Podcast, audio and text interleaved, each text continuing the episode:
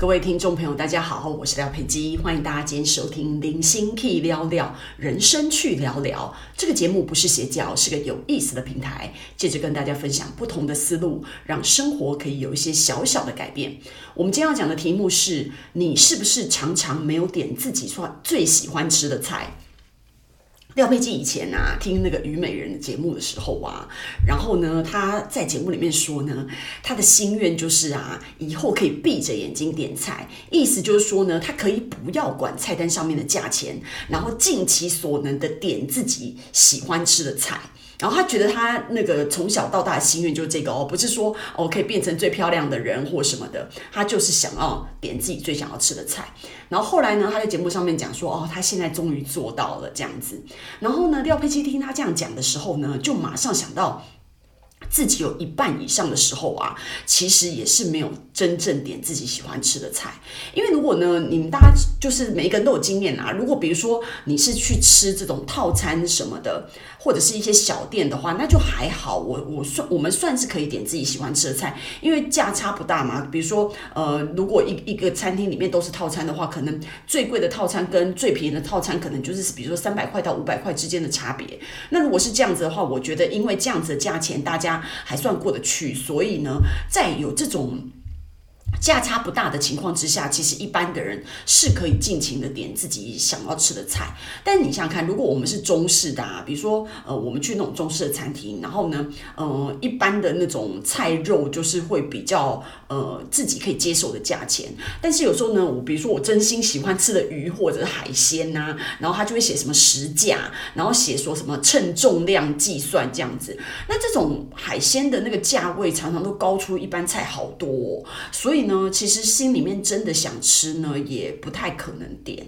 那西餐的话呢，其实更明显啊，因为西餐的话，比如说我们去吃高级的牛排好了，那越好吃越珍贵的部位，然后或者是什么熟成牛排什么的，就更贵啊。那常常就是，其实我很喜欢吃牛排，那可是呢，就其实我根本就没有去点过。最贵的牛排，你知道吗？都通常都是点一个自己可以接受的部位啦，然后呃，那个部位其实也算是喜欢吃，可是不是真正想吃的嘛。因为牛排就想要点一个你知道最最贵最好吃的部分，那这个就是做不到这样子。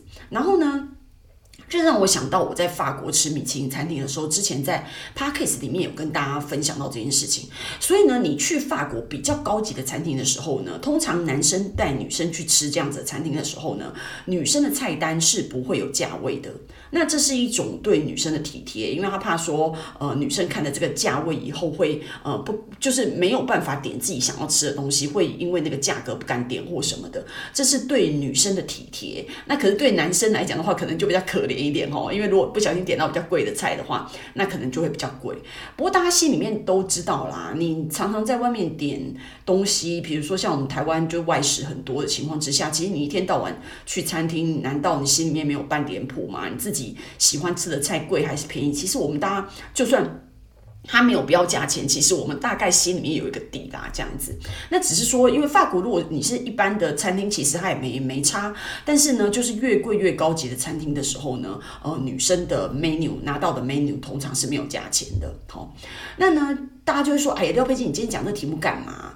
那、啊、其实呢，啊，到底来说，你说穿了还不是就是为了钱，对不对？我们平常呢。其实没有那么羡慕有钱人，你知道吗？因为觉得说自己的生活也还过得去。但是呢，每一次每当我们想住好一点的饭店啊，然后或者是想点自己真正喜欢吃的菜的时候呢，就会真的感叹到，就是说啊，没钱好惨哦，这样子。这让我想到啊，我不知道你们有没有看过那个老高与小莫那一集。有一集呢，小莫就是把那个超市的牛啊换成，就是跟老高说是和牛，他买了两种牛嘛，然后把它交换，和牛说是超市的牛，超市的牛。牛说是和牛，然后呢，就让老高吃那个那个呃超市的牛，然后跟他说是和牛，然后老高也吃得很高兴，他没有办法分辨哪边是和牛，哪边是超市的牛，反正小莫说什么他就相信就对了。那我就觉得说，其实那一集真的很好笑，对不对？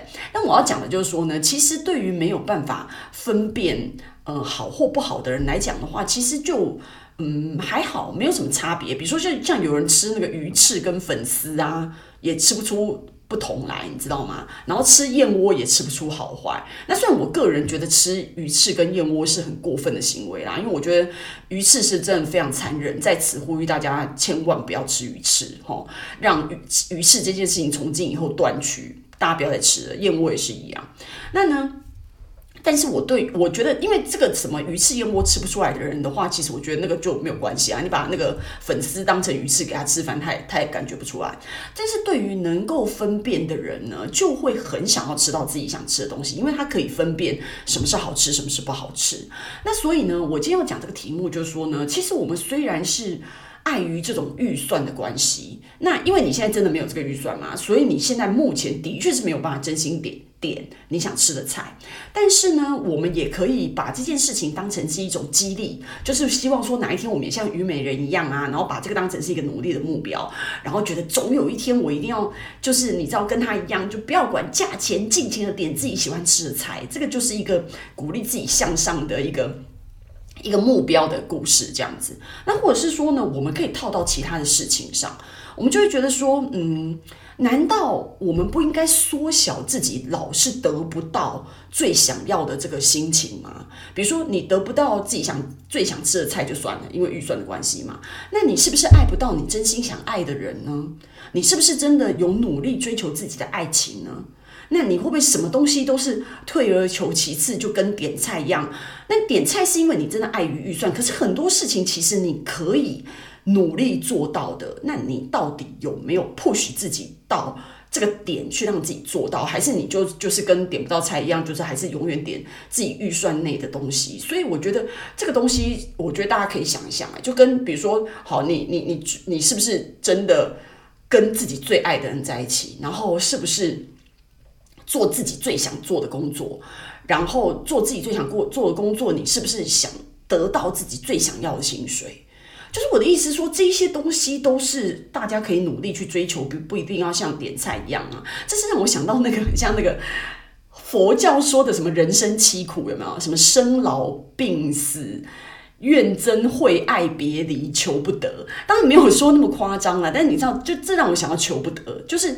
自己想要的东西，就是永远都求不得这样子。那我觉得这种遗憾，我觉得，嗯、应该要让自己去减少这种遗憾。我觉得我们还是有很多努力的空间，就像我们点菜一样。那点菜这件事情说白了，其实就赚钱嘛。那我们就努力的赚钱，让自己可以点得到自己想吃的菜，然后我们就努力去工作。可是你工作，你一定要做你就是自己比较。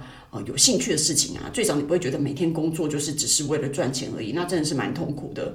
而且如果你是这种心态的话，你也很难要到你自己想要的薪水。所以我觉得大，我我我是借由这个呃点菜这件事情去让我联想到这么多呃人生相关的事情。所以今天的分享就到此结束喽。希望喜欢今天内容的朋友们呢，可以订阅跟留言。我们下次见。